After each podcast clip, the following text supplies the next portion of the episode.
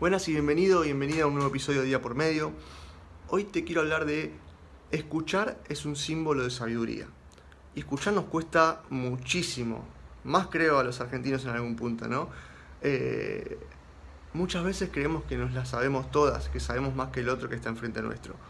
Y todos, absolutamente todos, saben más que nosotros en algo. Todo el mundo sabe más que vos de algo, sobre algo, y vos sabes más que los demás sobre otra cosa, ¿no? Escuchar, ¿no? Abrir las orejas, parar las orejas y cerrar el pico ayuda a que aprendas algo nuevo. Una gran manera de aprender algo nuevo todos los días es escuchar a los demás. Todos saben algo más que vos, pero no escuchamos.